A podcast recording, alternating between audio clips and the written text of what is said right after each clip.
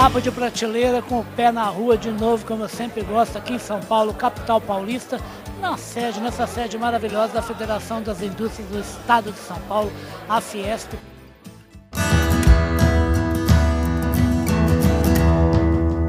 Podcast Papo de Prateleira a gente está aqui na tradicionalíssima noite que a ANDA, a Associação Nacional de Difusão de Adubo, sempre promove no final do ano para quê?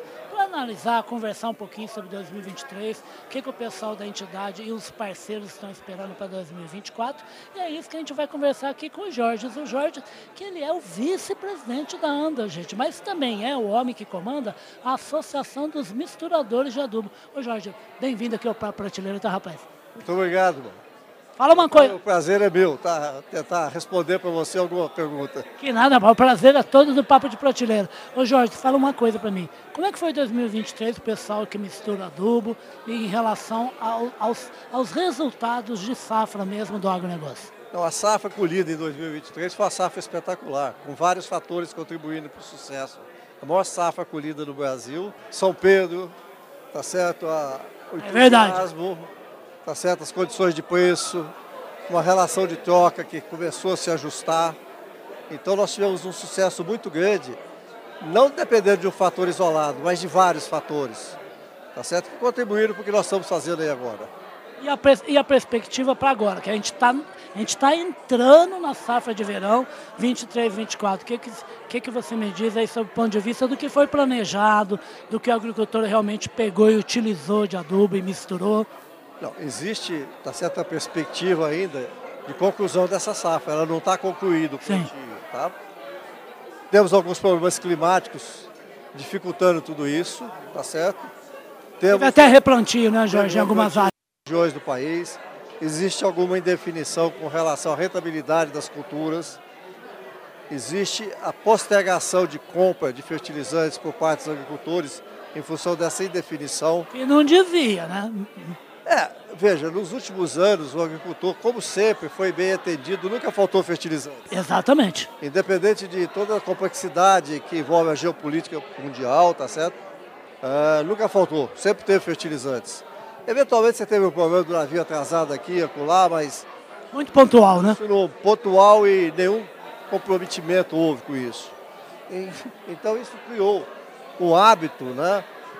Como em outros países, de tentar postergar ao máximo, tá certo, para que tome a melhor decisão. Isso, num determinado ponto, existem razões e em outros existem dificuldades. Às vezes funciona, às vezes não funciona, né? É, é, num certo ponto, tá certo? O não funcionamento pode ser confundido com uma certa irresponsabilidade, porque os problemas logísticos do Brasil são diversos. Então, entre a tomada de uma decisão de importação, de compra, de venda, até entrega desse produto. da tarde para amanhã é, seguinte, né? às vezes transcorre 90, 120 dias, tá certo? Então é, é complicado. Mas existe aí fertilizantes, não tem problema de falta. Pontualmente pode ter menos oferta de determinados nutrientes, mas eu acredito que nós não teríamos nenhum problema para atingir aquilo que se pensou, se planejou executar na safra 23-24. Tá, estamos aguardando aí a definição do São Pedro. Tá? Precisa concluir o plantio da soja. Alguns agricultores já replantaram em diversas regiões do país. Outros estão trocando a cultura de soja, inspirados aí no melhor comportamento ou tendência de milho, está sendo o preço do milho. Foi menos gente plantar um pouco por causa do ano passado. Né? Tá, isso, mas é comprometedor, porque o atraso da, do plantio fecha a safra viável né, de, em termos de produtividade. Isso já leva aí a, a uma terceira troca, né? Primeiro foi soja por soja, soja por milho e agora milho por, por sorgo. Isso. Tá? E a gente não sabe o tamanho que vai virar isso. Agora, com toda certeza, existe uma perda de produtividade. Vai existir, consequentemente, uma perda de receita agrícola. O tamanho é uma questão de se verificar. Perfeito. Agora, fala uma coisa. De tudo que você falou, tudo na verdade remete, você me corrige se eu estiver falando bobagem, tudo remete, na verdade, a uma boa gestão e um bom planejamento. E o produtor olhar, pensa nos, nos, nos preços dele. Trava o que é possível, planeja o que é necessário e precisa planejar. E aí não vai ficar correndo nem contra tempo e nem contra mercado, né? É, é, o problema, tá certo, é a especulação. Tá a especulação, a ânsia de melhores resultados, é, às vezes faz com que o agricultor não use as ferramentas adequadas. Então, o bom senso né, orienta que ele tente resguardar quando possível. É claro. E dentro da viabilidade. Claro, o dinheiro é dele, é lógico, com né? certeza. E dentro da viabilidade, resguardar os seus custos, tá certo? Às vezes até mesmo eliminando o risco, tá certo? De uma menor remuneração ou maior remuneração. Que é muito bom, né? Perspectiva de preço. É muito bom, mas é arriscado, tá certo, tá? Não, eliminar risco, eu digo. Porque você veja na, na safra passada, apresentou excelentes ganhos para o produtor. Exatamente. Tá? Porque ele deixou de vender ou de travar os preços dos seus produtos. O, o cada um é dono do calo, como dizia meu pai, né? É, cada um sabe o sapato que tem, né? Fala uma coisa para a gente encerrar a conversa. Você tem uma empresa lá em Goiás, coração aí do Brasil, né? Uma área agrícola maravilhosa. E como é que está a empresa? Como tá é que foi em 2023? Tá e como é que está o trabalho dos misturadores da associação, da AMA? Tá, eu tenho uma empresa que chama Fertilizantes Aliança, tem 47 anos, foi fundada em 1976. Oh, maravilha! Certo, é uma empresa... Governo Ernesto Geisel ainda, hein, rapaz? Não, tá certo vem de, sim, de continuidade de atividades, não de empresa, continuidade de atividades na área. A minha família foi a primeira que levou semente de milho híbrido para Goiás. Que maravilha, hein, rapaz? Antes. E ninguém nunca imaginava a pujança desse, Jamais. desse setor com o advento de tecnologias, Embrapa, criação da soja. Embrapa nascendo, na verdade, né, Jorge? 76, né? Ah, Embrapa nascendo nessa época. Tá bem lá?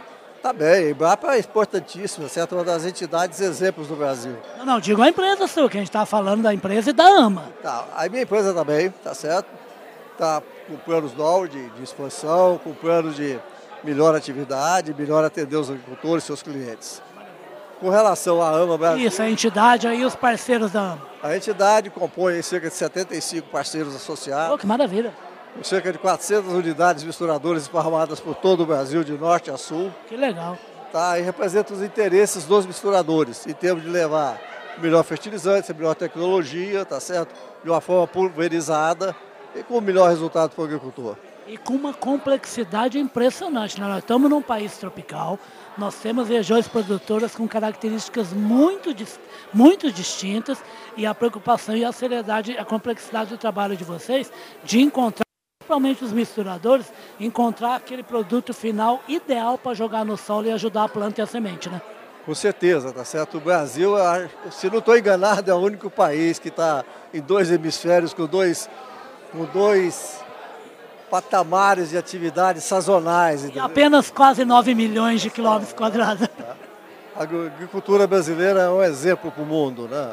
E atividades dos agricultores é, pode, sim, pode servir como case, tá certo? No sentido de como melhor desenvolver uma técnica, como melhor explorar os recursos que existem.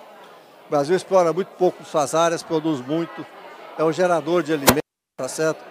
Um grande contribuinte no sentido de mitigar a falta de alimentos, de minimizar os efeitos de eventual crise alimentar, tá certo? O Brasil tem parabéns para tudo isso. A gente construiu uma história que nos faz ser condenados a alimentar o Brasil e o mundo, né, Jorge? É uma história, estamos condenados, mas é um prazer, né? Lógico. É um prazer. É um prazer. A comida para os outros é maravilhoso trabalhar para isso. É um prazer trabalhar dessa forma. Deus foi generoso, né? Em termos de solo, em termos de mentalidade brasileira, o espírito empreendedor, inovador, né? E se não fosse, a, vamos dizer assim, um pouco da demanda, da pressão por melhor qualidade, melhor desenvolvimento, por parte dos agricultores, nossos clientes, dificilmente estaríamos nesse patamar de tecnologia e produção que temos hoje. Que maravilha. E um patamar graças ao trabalho pioneiro de muitos como esse homem aqui, ó, o Jorge, lá em Goiás, ó, vocês viram o que ele falou? 1976. Eu tinha 13 anos de idade, o Brasil ainda importava alimento, mas ali já começava um trabalho que ia chegar aqui hoje. A gente teve uma super safra agora em 2013. 2024 não vamos ter uma safra talvez maior, mas vamos ter uma safra muito grande. E ele já avisou: não falta adubo para o produtor brasileiro produzir alimentos, certo? Perfeito, vamos aí. Preparados. Feliz Natal, feliz Ano Novo para você, para sua empresa, para sua família e para o pessoal da AMA. Para todos nós, para vocês também, da sua equipe de reportagem, tá certo? A gente está à disposição Felicidade, sucesso. Que maravilha. Esse é um dos homens que ajuda a produzir alimento para milhões de brasileiros e bilhões de pessoas no mundo inteiro. Papo de Prateleira direto aqui da festa da Anda em São Paulo.